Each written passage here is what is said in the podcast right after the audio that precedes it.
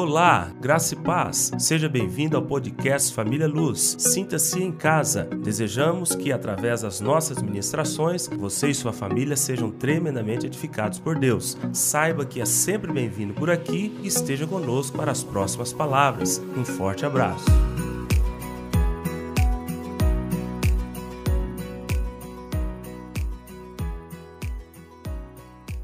Esse mês de abril estamos em uma nova série chamada série Iluminados, a vida que vence. Então já tivemos duas ministrações, pastor Mateus, pastor Paulo, domingo passado. Hoje eu estou na terceira, domingo que vem temos mais uma desta série, ok? Série Iluminados, a vida que vence. Do que, que nós estamos falando? Estamos falando de como ter uma vida cristã normal e vitoriosa. Você sabia que tem muitas pessoas dentro da igreja, são cristãs, título de crente, mas vivem vida de derrotados. Sabia disso?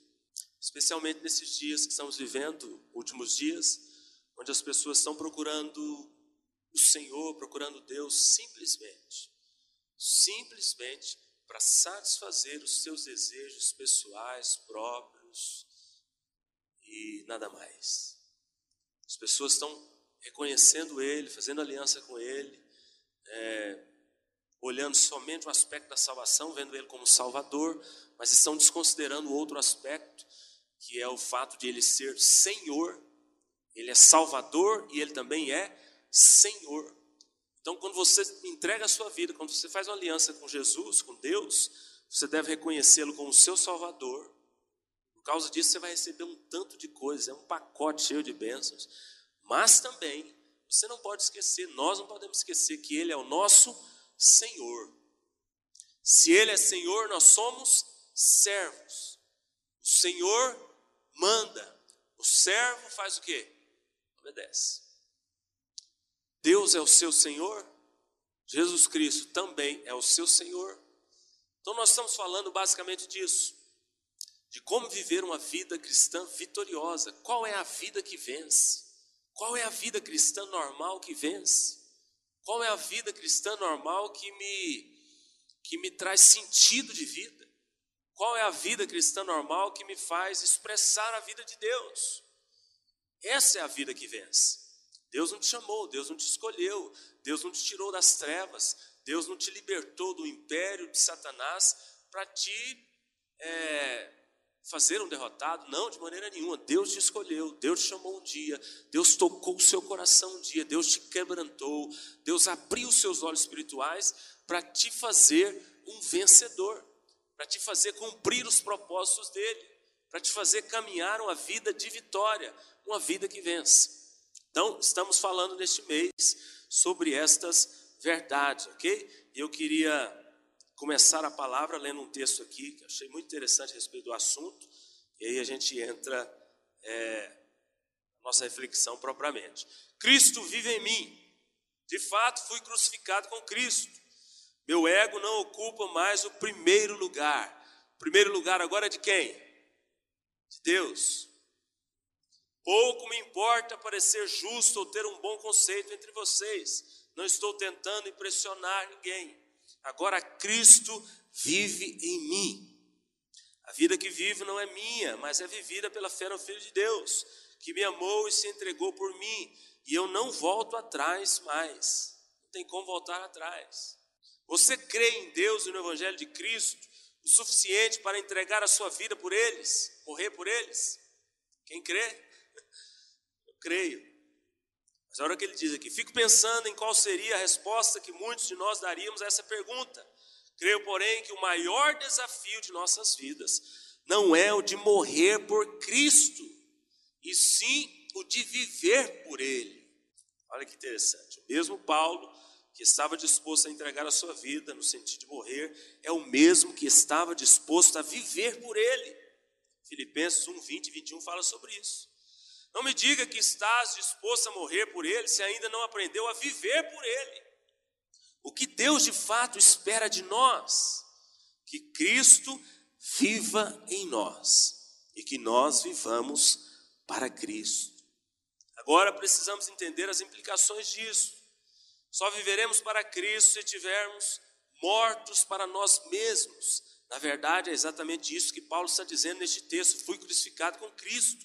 Ninguém usa essa expressão sem considerar o peso dela. Não vivemos para nós mesmos. É claro que precisamos entender que o estar mortos para nós mesmos não é deixar de viver, nos autoanular, não, e sim descobrir a realidade do que é viver.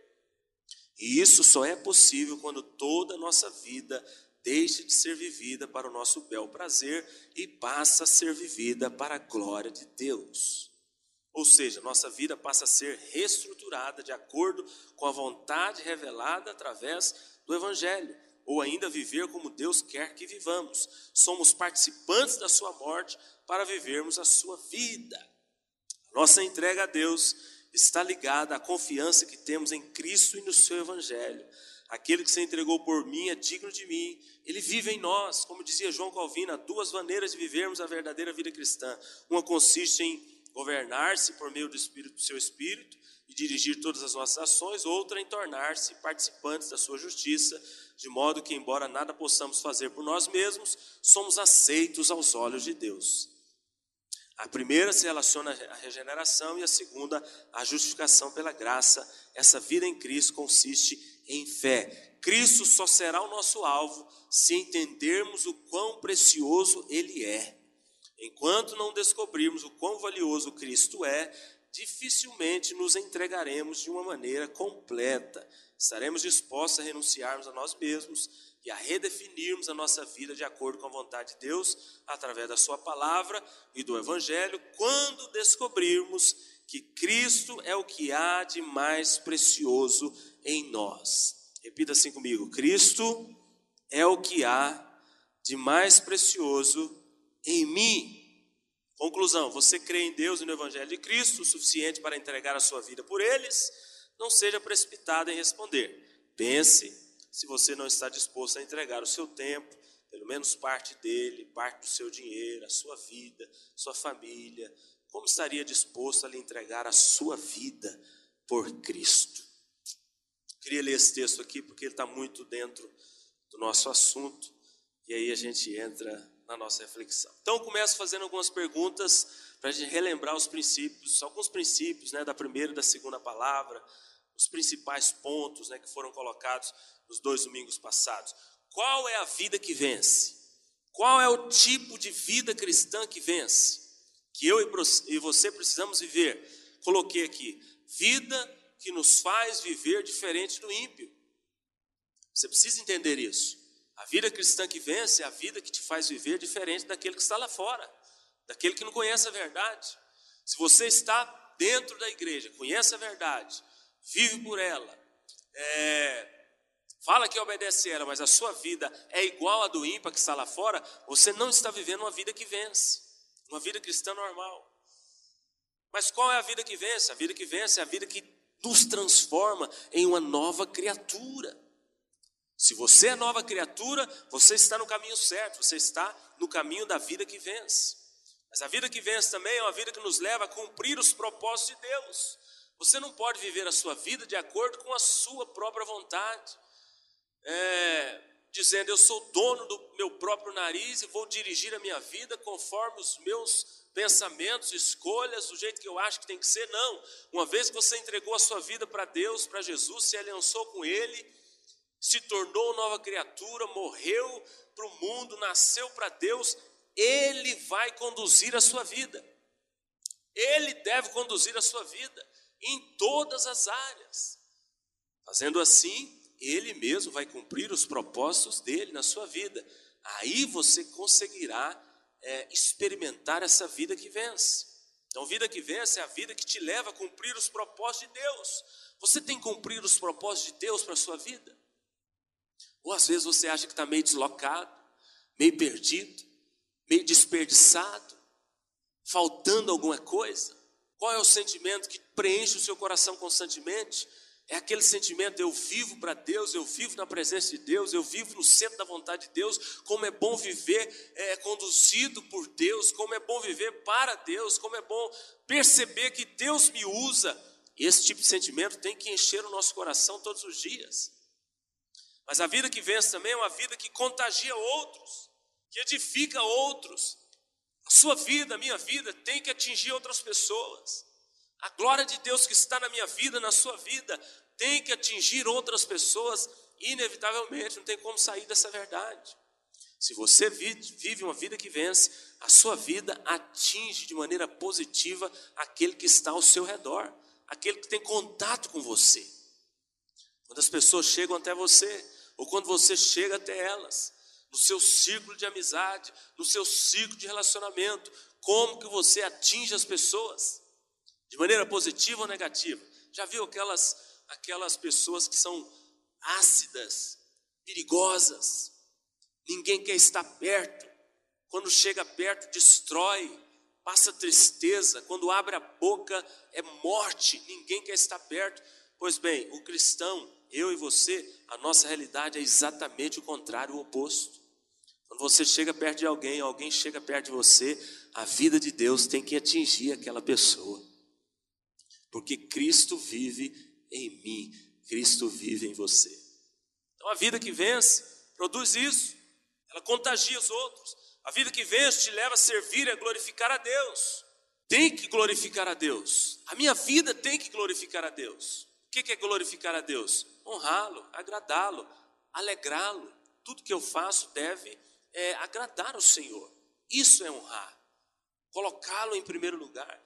A sua vida, se você estiver nesse caminho da vida que vence, ela deve glorificar a Deus. Servir e glorificar a Deus. Mas a vida que vence também é a vida que te leva a ter comunhão plena e constante com o Senhor. Como está a sua comunhão com Deus? Você tem comunhão plena e constante? A sua comunhão é picada, a sua comunhão é em alguns momentos, a sua comunhão é só no, no, nos momentos de apuro, de necessidade, de desespero, que você busca a Deus e tem comunhão com Deus, ou a sua comunhão com Deus é plena, é constante. Se for, Glória a Deus, você está no caminho de uma vida que vence. Mas a vida que vence também é a vida que nos leva a vencer o diabo, a carne e o mundo. Essa é a vida cristã normal, vitoriosa. É uma vida que nos leva a vencer os nossos três principais inimigos. Falamos muito disso aqui: o diabo, a carne e o mundo. A vida que vence te leva a ter a certeza da salvação. Você tem certeza da sua salvação? Ou você tem dúvida ainda? Quando pensa nisso, te incomoda, você fica aflito, você fica inseguro. Ou você tem certeza da sua salvação? Eu fui salvo, eu fui resgatado, eu fui regenerado, eu fiz uma aliança com Ele verdadeira, é, profunda, de todo o coração, e eu percebo a repercussão dessa aliança na minha vida. Por isso eu tenho certeza da minha salvação, tenho paz. Se eu morrer agora, eu sei para onde eu vou, eu sei meu destino. Mas tem muitos crentes que têm dúvida com relação à sua salvação. A vida que vence, ela tem que te trazer essa certeza. A vida que vence também, ela te levará a chegar perto da morte física, né? Morte que todos nós vamos passar se não formos arrebatados.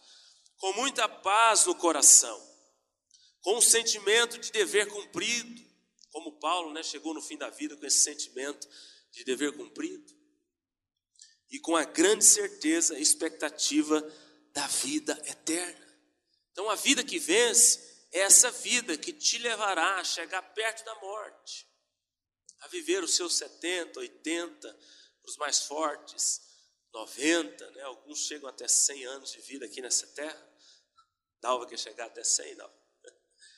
Então vai chegar com essa paz no coração, com esse sentimento de dever cumprido, combati o bom combate, completei a carreira, guardei a fé. A vida que vence te levará a chegar no fim da sua vida e ter condições de declarar isso, em paz, tranquilo. E também te dará a grande certeza e expectativa da vida eterna. Amém? Quantos têm certeza da salvação? Diga amém. Quantos têm certeza da vida eterna após a morte? Diga amém. Essas, essas duas coisas têm que ser resolvidas dentro de nós. Se você tem isso resolvido dentro de você, é um bom sinal. Você está caminhando no caminho da vida cristã normal, vida que vence, vida vitoriosa, a vida que Deus planejou, a vida que Deus propõe para você. Bom, isso aqui eu estou falando de coisas que foram compartilhadas na primeira, na segunda palavra, né? Eu estou só fazendo aqui uma recapitulação resumida, é claro, de alguns pontos que eu acho importante. Então, tudo isso aqui tem a ver com a vida que vence, que é o tema da série desse mês. É o assunto que nós estamos falando. Bom, pastor, então beleza, ótimo, isso é maravilhoso. Eu quero essa realidade para a minha vida. Eu quero viver isso. Como que nós conseguimos isso? Tudo que o senhor falou aí é, é verdade, é maravilhoso e nós queremos isso. Como conseguir isso?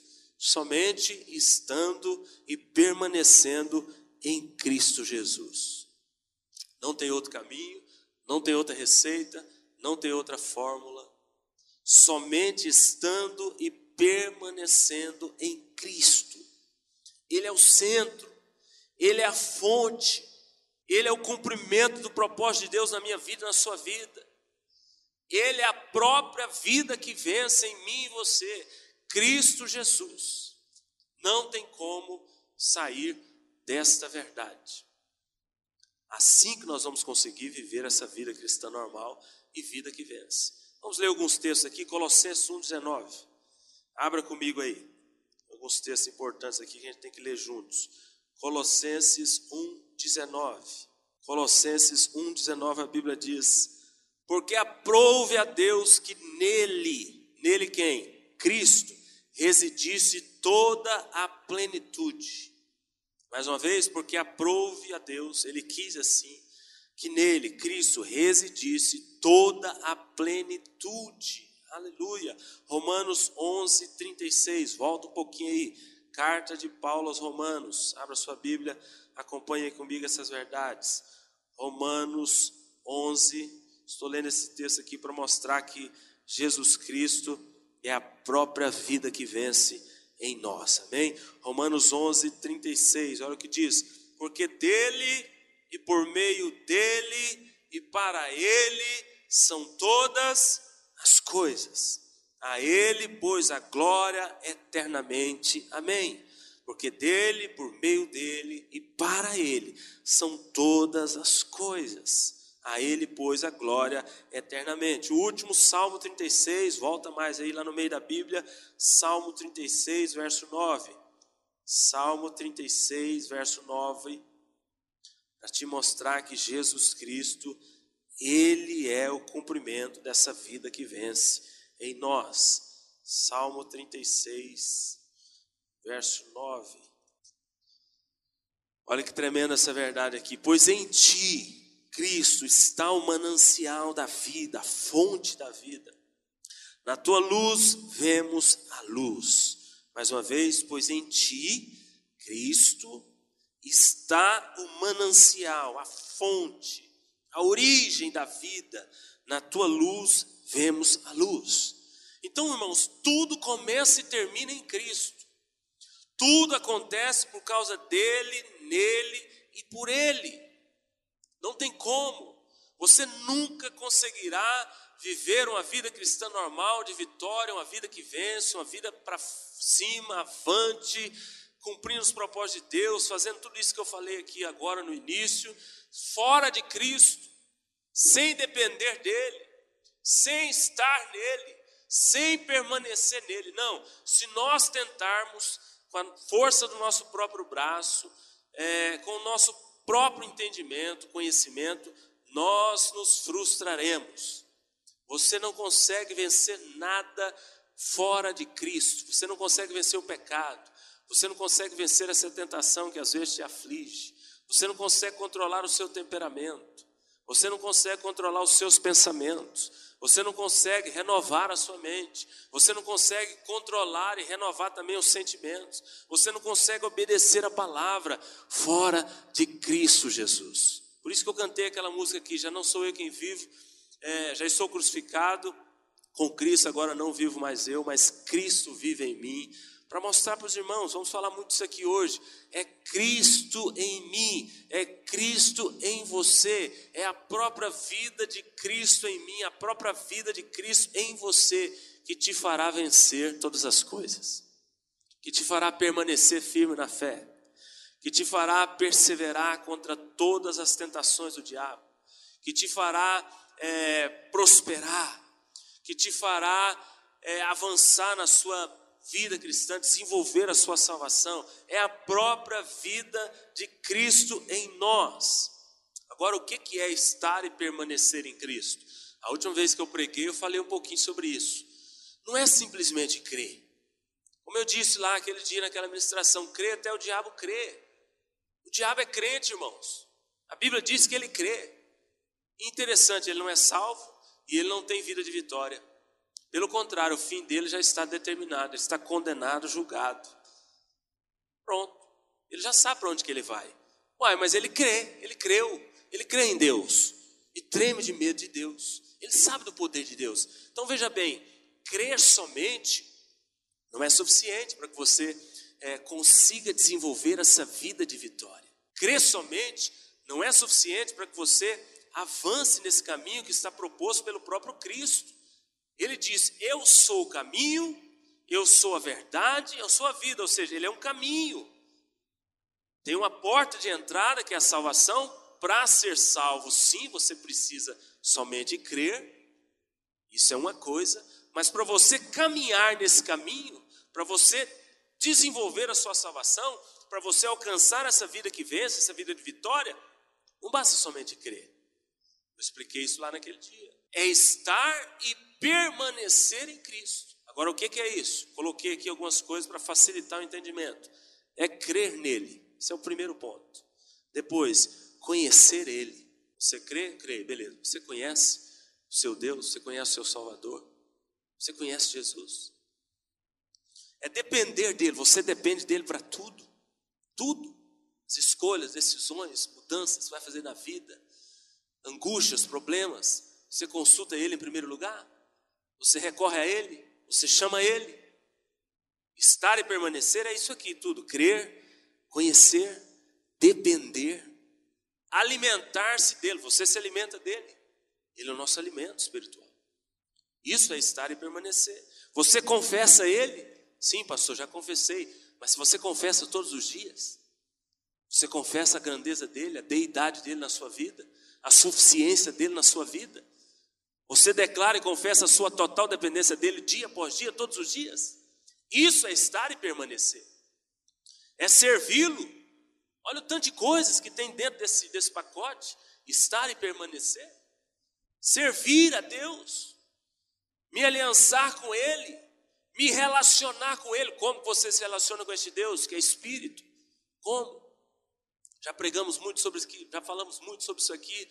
Não vou falar hoje, mas você sabe como é que você se relaciona com Deus? Um Deus que é espírito. Lembra da, das disciplinas espirituais? Que a gente tanto ensina para a igreja, tanto prega. Como que você se relaciona com esse Deus? Vindo para a igreja, assistindo um culto? Não, de jeito nenhum. Isso aqui é parte do processo, isso aqui é parte, é um item do pacote. Como que você se relaciona com Deus? É andar como Ele andou. Tudo isso é estar e permanecer em Cristo é guardar seus mandamentos, é obedecê-lo. Então, irmãos, olha o tanto que a coisa é, é profunda, é séria.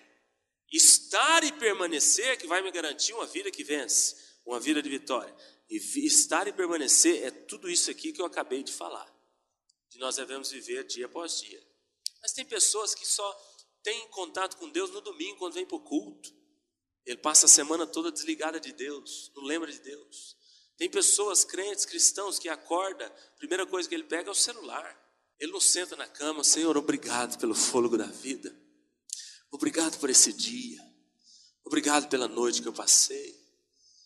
Obrigado pela certeza que tenho de que o Senhor é, me dá mais esse dia, mais uma oportunidade para me viver para a tua glória. Sei lá, fala com Deus, faz a oração dele ali do início do dia.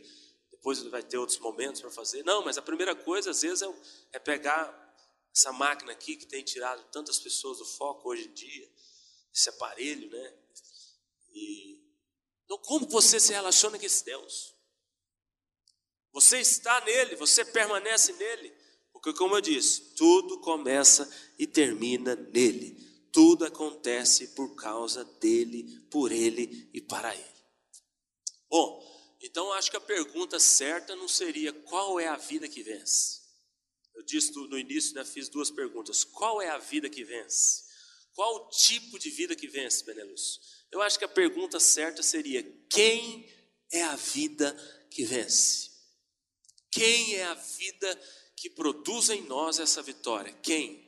É uma pessoa, Cristo Jesus. Ele é a sua vitória, Ele é a sua paz, Ele é a sua prosperidade, Ele é a sua libertação, Ele é a sua cura, Ele é a sua salvação, Ele é a sua perseverança. Ele é a sua força para lidar com as tentações, obstáculos, é, estratégias do diabo, problemas, aflições, angústia. Cristo é a resposta.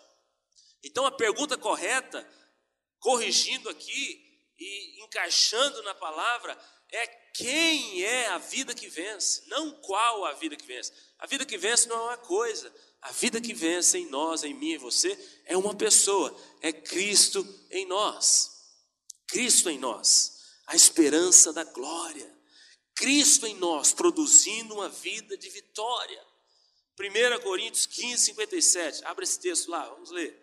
1 Coríntios 15, 57. Abra comigo aí, por favor. Colossenses 1, 27, Paulo fala: Cristo em nós, a esperança da glória. Esse é muito conhecido, pequeno, a gente já está declarando ele aqui. Está lá em Colossenses 1, 27. Cristo em nós, a esperança da glória e da vitória. Mas 1 Coríntios 15, 57. Olha o tanto que esse texto aqui é forte. Graças a Deus que nos dá a vitória por intermédio de nosso Senhor Jesus Cristo. É assim que sai na sua Bíblia. Graças a Deus, diga graças a Deus que nos dá a vitória. A vitória é para mim e para você, já, já foi entregue. Mas essa vitória vem por intermédio de quem? Por intermédio de nosso Senhor Jesus Cristo. Então, Cristo é a nossa vitória. A substituição de vida que Deus operou em nós lá na cruz é a nossa vitória. Quem era para morrer na cruz era eu e você. Mas Jesus morreu em nosso lugar. Para quê? Para que a vitória pudesse chegar até nós. Nós somos substituídos. Pastor Paulo pregou domingo passado muito bem sobre isso. Você, ele trocou, ele tirou a, a nossa vida pecaminosa, terrena, anulou aquele poder da, daquela natureza pecaminosa, do pecado, através da obra da cruz, através do sangue derramado. Por causa daquela obra, a vida dele habita dentro de nós. Já não sou eu quem vive, mas Cristo vive em mim. Quando a gente entende isso, falei aqui no louvor, né? Quando você entende isso, que a vida que vence em você, por você, para você, é a própria vida de Deus, ninguém te segura. O diabo não tem poder sobre você. Ele pode até tentar. Você pode passar o perrengue que for na vida, você prevalecerá. Você continuará firme avante, focado, entendendo que não é a força do seu braço, não é você mesmo, não é você se esforçando, mas você se entregando a Ele, você se rendendo a Ele, você dependendo dEle, você confessando Ele a cada dia, você entendendo que hoje Ele vive em você. Na verdade, irmãos, o entendimento teria que ser esse. Quando você sai daqui da igreja, vai sair acabar o culto daqui a pouco, você vai, por exemplo, para a pizzaria comer uma pizza. Quando você chegar lá, estacionar o carro, descer do carro, entrar dentro da pizzaria, é Cristo que está entrando dentro da pizzaria. Você que vai para sua casa, chegando lá, abriu o portão, pôs o carro dentro, desceu, entrou para dentro da sua casa, o próprio Cristo desceu, andou com você, está entrando naquele lugar. Ah, mas eu não fui nem para a pizzaria, nem para minha casa, fui para uma churrascaria. Benção. Quando você estacionar o seu carro, descer, sentar na mesa para comer a carne gostosa, é o próprio Cristo que está ali. Aonde você vai, é a vida de Deus que está indo com você. Aonde, o que você faz, a vida de Deus sendo expressa através de você. Mas você já parou para pensar? Nós não entendemos isso. Aliás, não é que não entendemos, às vezes entendemos, cremos, mas nós não, não, não, não nos alimentamos dessa verdade nós não desfrutamos dela. E às vezes vivemos na superficialidade das coisas, mas Deus tem tantas profundidades para nós, tantas verdades profundas. Aonde você vai, é Cristo que está chegando através de você. Esse grande presente, esse grande dom, essa grande graça, essa grande dádiva, que é a própria vida de Deus em nós, produzindo esse grande milagre da regeneração, que é a vida que vence. Bom, é, agora eu vou falar do, do assunto de hoje. Tudo que eu falei até agora foi, foi recapitulando os dois domingos passados. Mas eu creio que a gente fazendo isso, Deus vai ministrando, né? Cada pastor tem sua didática, sua maneira de falar, sua maneira de fazer um esboço da palavra, e Deus usa todos de maneira poderosa.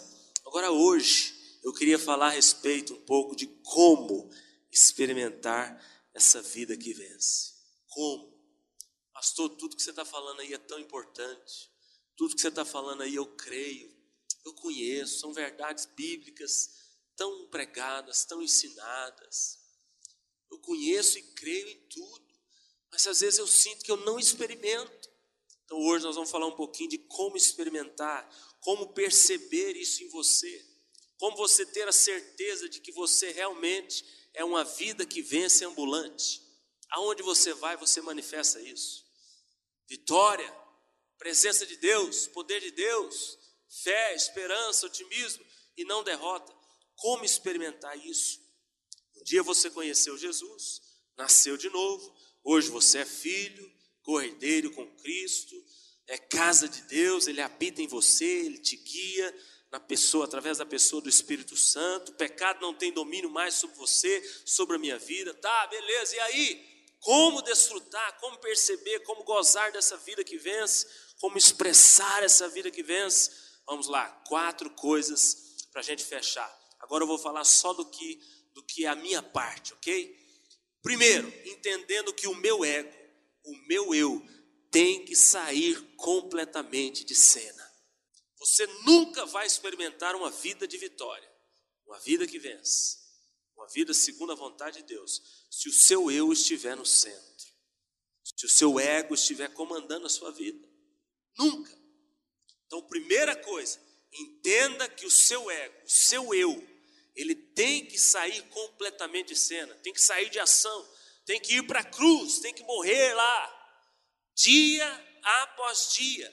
Isso não pode acontecer uma vez só, quando você se converteu, quando você foi para o encontro, quando você teve a sua experiência profunda com Deus, não, dia após dia, o meu ego, o meu eu, o nosso ego, tem que ir para a cruz, tem que ser anulado, tem que morrer junto com Jesus lá.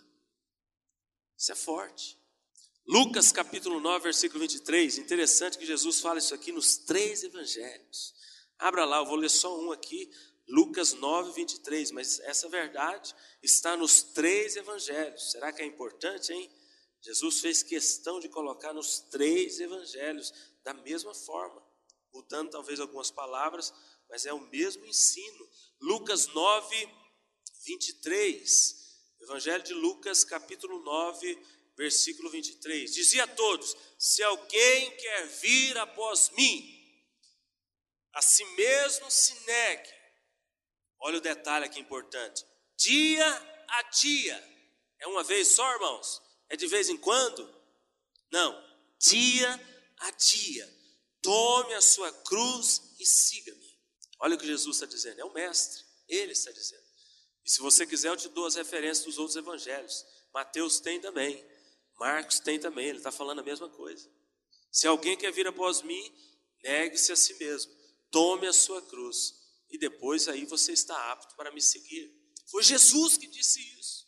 E ele está dizendo aqui, dia após dia, é constantemente, é todos os dias, você tem que matar o seu eu, o seu ego.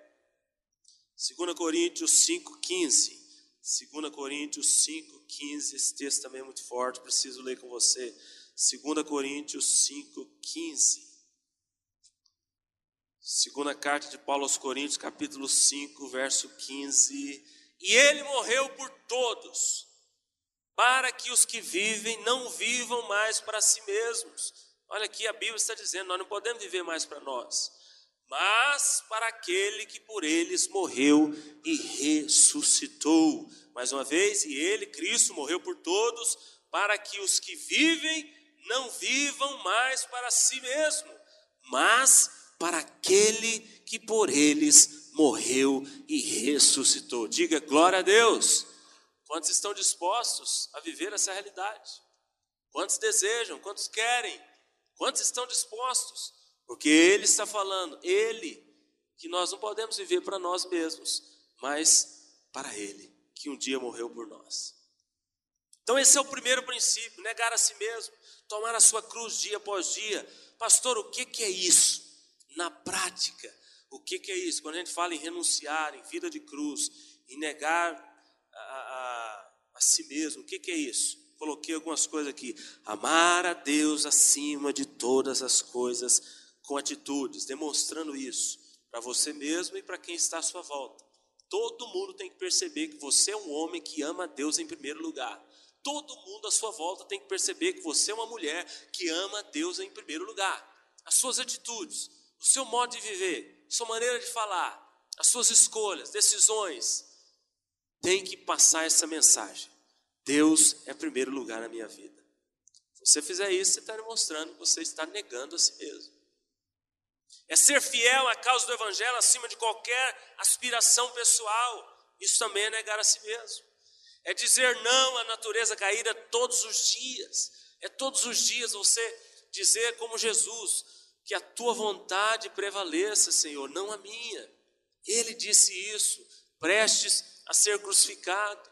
Quando o diabo traz uma tentação, quando o diabo te faz uma proposta, quando você não tem vontade de vir para a igreja, quando o seu corpo não quer deixar você orar, ler a Bíblia, jejuar, participar da, da vida comum da igreja, vida de comunhão, quando o pecado está à sua porta, você tem que fazer isso, como Jesus fez.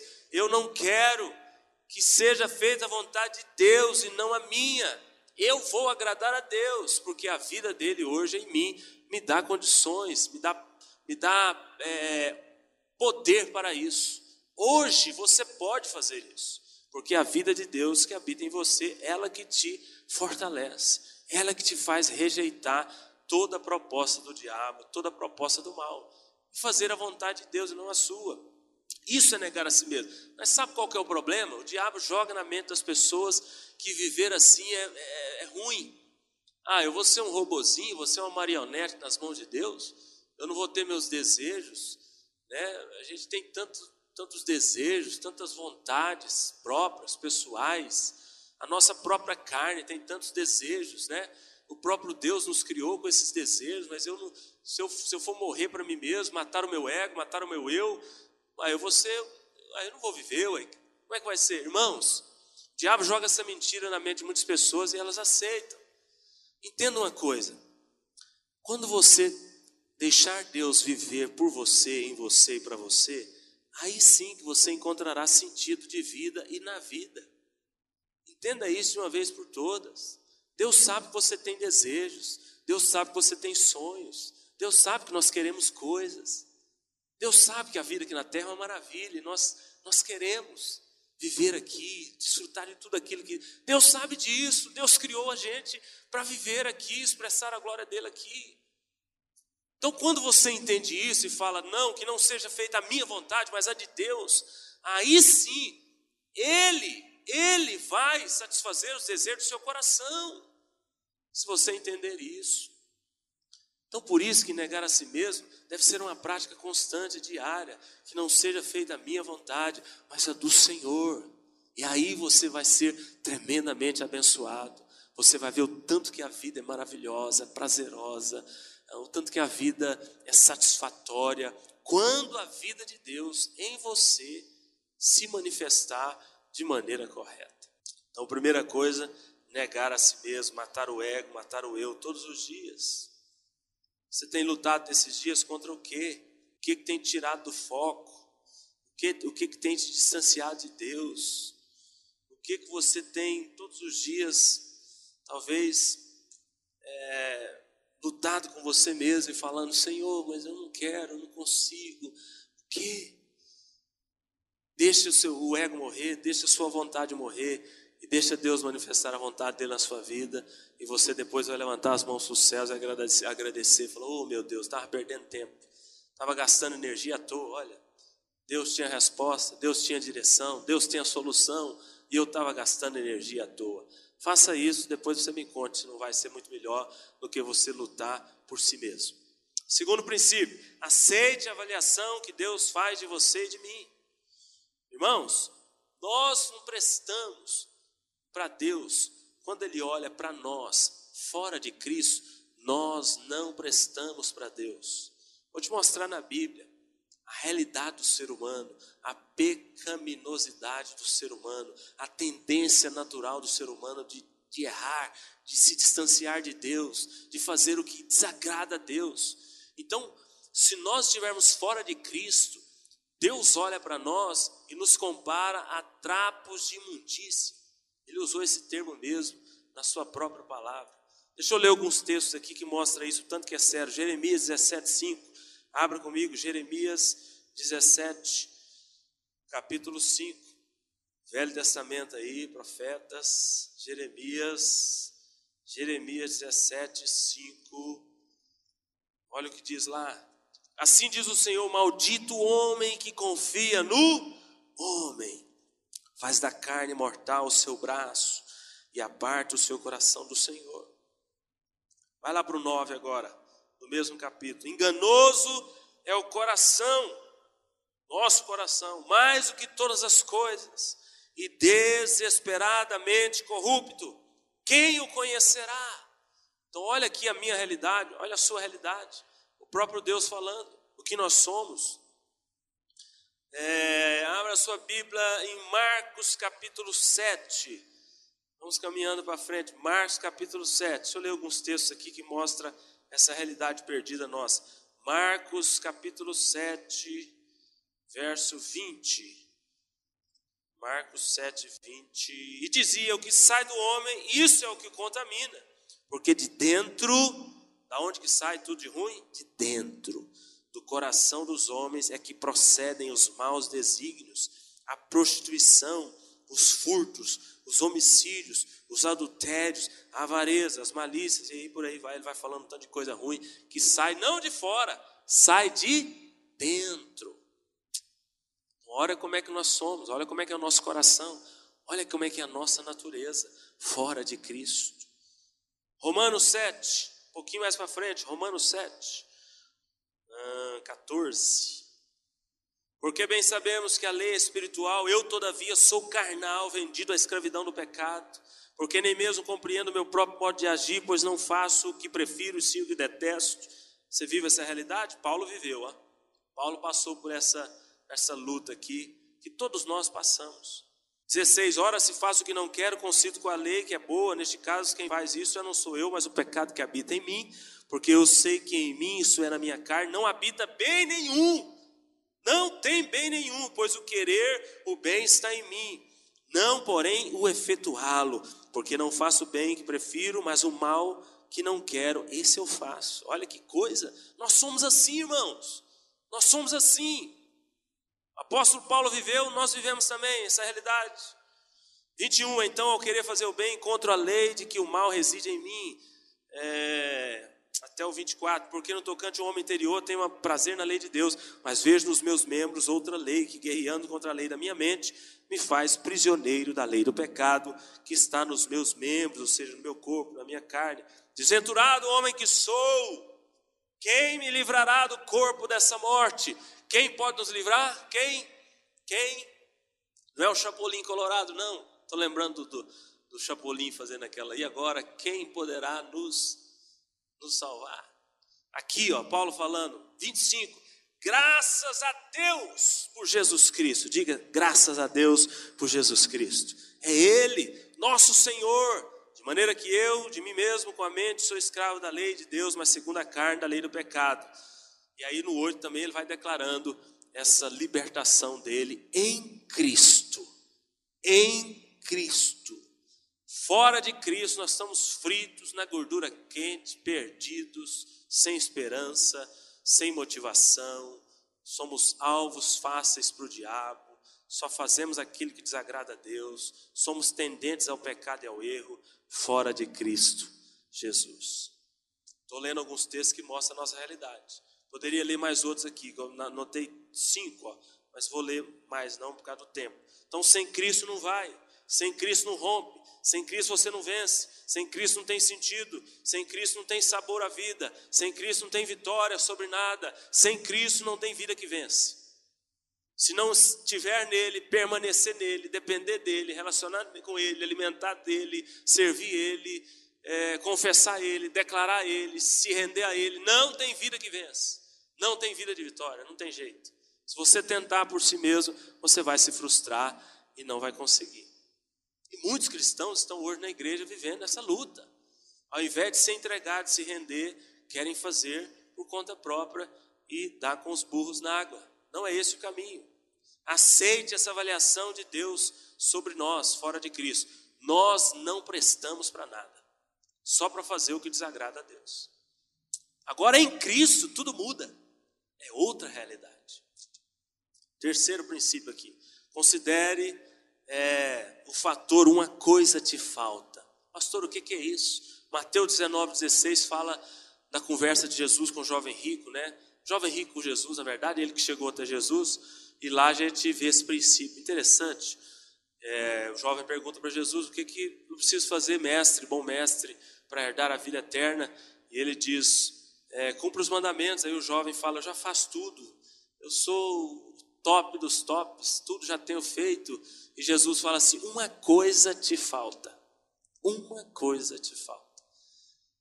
Aí Jesus manda ele fazer o quê? Vender todos os bens. Era um cara riquíssimo, milionário, e ele não aceitou essa proposta de Jesus, com certeza porque os bens, a riqueza, o dinheiro estava no lugar de Deus na vida desse jovem, né? era o Senhor dele. Ele pegou, virou as costas, deixou Jesus falando e foi embora.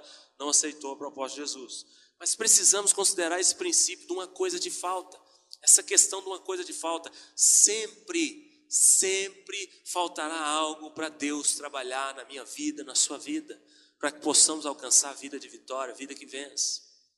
Nós não estamos preparados. Se nós considerarmos aquele texto de Paulo, lá em Filipenses é, 1,6, que diz que aquele que começou a boa obra um dia, há de completá-la até o dia de Cristo Jesus. Se nós considerarmos esse texto de Paulo, é, se nós considerarmos também que o propósito de Deus é nos fazer a cada dia mais parecidos com Jesus, sempre vai nos faltar uma coisa. Sempre Deus vai ter algo para mexer, para fazer, para operar, para tratar, para remover na minha vida e na sua vida. Sempre. Não se esqueça disso. Nós não estamos preparados, nós estamos num processo, nós estamos numa caminhada e Deus está trabalhando todos os dias.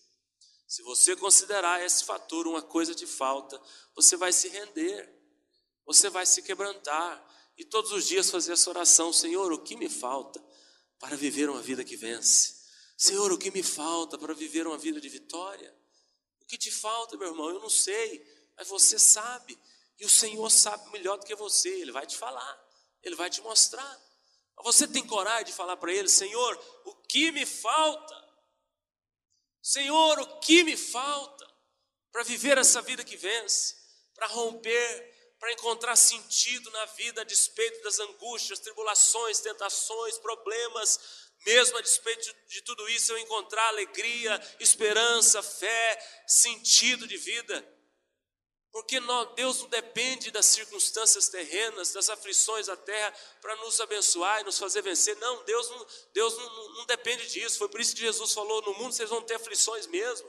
A coisa lá é feia, mas tem de bom ânimo, eu venci. E eu quero dar para vocês o privilégio de vencer. Então, essa vida que vence, vivendo aqui nessa terra, no meio das aflições, ela é plenamente possível em Cristo Jesus. E se você reconhecer que sempre uma coisa ainda estará faltando, sempre Jesus fará essa pergunta que ele fez para o jovem rico, para mim e para você: o que está faltando, Elton Júnior? O que está faltando? Aí ele vai mostrar, ele vai indicar, ele vai revelar. E Ele espera de nós, não a atitude daquele jovem de virar as costas e falar: Não, eu não quero, e foi embora. Não, Ele espera rendição, Ele espera disposição de, de obediência, Ele espera realmente a nossa demonstração de que Ele é o primeiro lugar das nossas vidas. O primeiro lugar da vida desse jovem era o dinheiro, eram os bens, eram as posses. Depois você lê lá em Mateus 19 a história dele. O primeiro lugar não era Jesus, porque se fosse Jesus, ele tinha obedecido na hora a proposta do mestre. Mas não foi. Então o que ele espera de nós é essa disposição de demonstrar que não seja feita a minha vontade, mas a sua. O Senhor é primeiro lugar no meu coração. Quantos têm esse desejo? Diga amém. E por último, para a gente fechar, é, falei desses quatro princípios de hoje, né? Negando o meu ego, o meu eu, anulando ele todos os dias, jogando para a cruz, aceitando a avaliação de Deus sobre nós, que nós não prestamos, fora de Cristo, considerando esse fator aqui de uma coisa de falta, sempre Deus estará nos mostrando alguma coisa que ainda precisa ser removida, tratada, mexida, e por último, reconhecer que não somos capazes sem Ele. Não podemos fazer nada sem Ele. Não podemos jamais alcançar essa vida que vence sem Ele. Não podemos jamais alcançar vida de vitória sem Ele. Não podemos jamais alcançar vida é, com sentido, com alegria, com prazer sem Cristo em nós. Não podemos. Temos que estar e permanecer nele em todo o tempo, porque nós de nós mesmos somos incapazes. Vamos fechar lendo esses textos aqui, que eu coloquei aqui dentro desse tópico, e a gente ora, ok?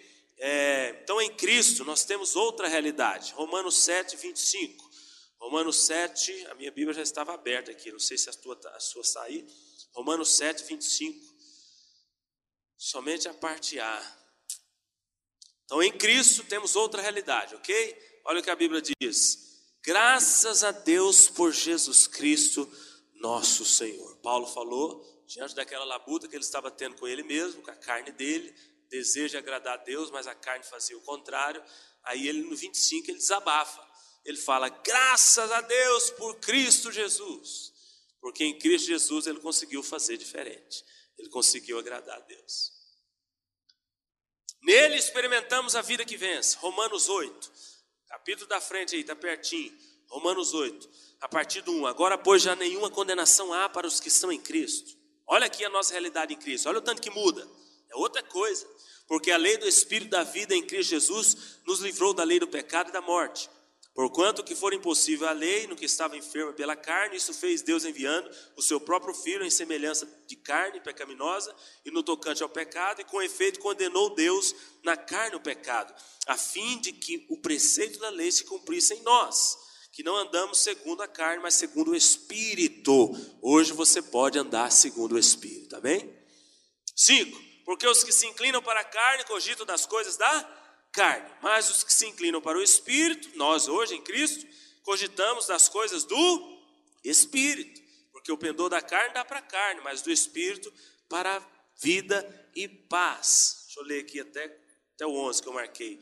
Portanto, os que estão na carne não podem agradar a Deus, vós, porém, nós, ó, que estamos em Cristo, não estamos na carne, mas no espírito se de fato o Espírito de Deus habita em nós, e se alguém não tem o Espírito de Deus, esse tal não é dele. Se porém Cristo está em vós, o corpo na verdade está morto por causa do pecado, mas o Espírito é vida por causa da justiça de Deus. Se habita em vós o Espírito daquele que ressuscitou a Jesus entre os mortos, esse mesmo que ressuscitou a Cristo Jesus entre os mortos, vivificará também o vosso corpo mortal por meio do seu Espírito que em vós habita. Não somos incapazes, nós somos incapazes, mas Ele em nós, Ele por nós, é capaz de mudar toda essa realidade. Nele podemos viver em novidade de vida. Esse texto aqui todo mundo conhece, vamos repetir ele junto aqui. 2 Coríntios 5,17, que aí não precisa a gente abrir lá. E assim, vou ajudar vocês. E assim que se alguém está em Cristo, o que, que diz lá? Nova criatura é. Qual que é o resultado disso? Nova criatura, Cristo em nós agora, o que, que acontece? As coisas velhas se passaram e tudo se fez novo. Diga glória a Deus. Então, nele agora é essa realidade. Nele você pode expressar a vida que vence. De fato, 2 Coríntios 3,5, está aí pertinho. Vamos lá. Fica comigo aqui que nós já estamos acabando. 2 Coríntios 3, 5. Nele podemos experimentar a vida que vence. E não que, 2 Coríntios 3, 5, e não que por nós mesmos sejamos capazes de pensar alguma coisa, como se partisse de nós mesmos. Pelo contrário, a nossa, diga, suficiência, vem de quem? Vem de Deus. Aleluia. Olha que tremendo esse texto. A sua suficiência, a sua vitória, a sua perseverança, a sua purificação, a sua santificação, vem de Deus através de Cristo Jesus. Nele podemos e temos querer e realizar. 2, Filipenses 2, 3. 13, olha tanto que esse texto aqui é interessante. Filipenses 2, 13. É, Filipenses 2, 13. Porque Deus é quem efetua em vós tanto o querer como o realizar, segundo a sua boa vontade. Então não precisa pensar que você não tem querer e tem realizar. Você tem querer, você tem realizar em Cristo. Só que o próprio Cristo é que vai operar esse querer e esse realizar na sua vida e na minha vida. E como eu disse, muitas vezes nós achamos que sabemos o que é melhor para nós, o que nos satisfaz. Mas sabe qual que é a boa notícia verdadeira? Deus é quem sabe o que você precisa e o que vai te satisfazer. Deus. Confia, entrega, descansa. Compartilha os sonhos, os desejos e deixa Ele em você operar o querer e o realizar. Depois você me fala se você não vai ser plenamente satisfeito. Nele podemos fazer coisas, nele podemos fazer. João 15, 5. Esse foi o último versículo. João 15, versículo 5. Olha que texto maravilhoso. Nele nós podemos, sem ele não tem como fazermos nada. Verso 5, João capítulo 15: Eu sou a videira, vós os ramos, quem permanece em mim e eu nele, esse dá muito fruto, porque sem mim, a gente pode fazer alguma coisa? Nada podeis fazer. Mas com ele nós podemos fazer tudo. Sem ele, nada. Mas com ele podemos fazer tudo. Então, meu irmão, meu conselho para você, fechando a palavra, pode fechar sua Bíblia, fechar os seus olhos. Meu conselho para você hoje, para que você experimente a vida que vence, de fato, de verdade, desfrute dela, sinta ela, perceba ela. É, mude o seu discurso. A partir de hoje, não fica falando eu vou tentar, eu vou conseguir, eu vou lutar, eu vou me esforçar. Não. Reconheça que a própria vida de Deus em você é que vai operar essa verdadeira vitória. Simplesmente se renda, simplesmente se entregue, simplesmente disponha a obedecê-lo, simplesmente se disponha a se alimentar dele, a se relacionar com ele, a conhecê-lo de fato, e você verá que a vida que vence é uma realidade plenamente possível para nós que já estamos em Cristo Jesus. Amém?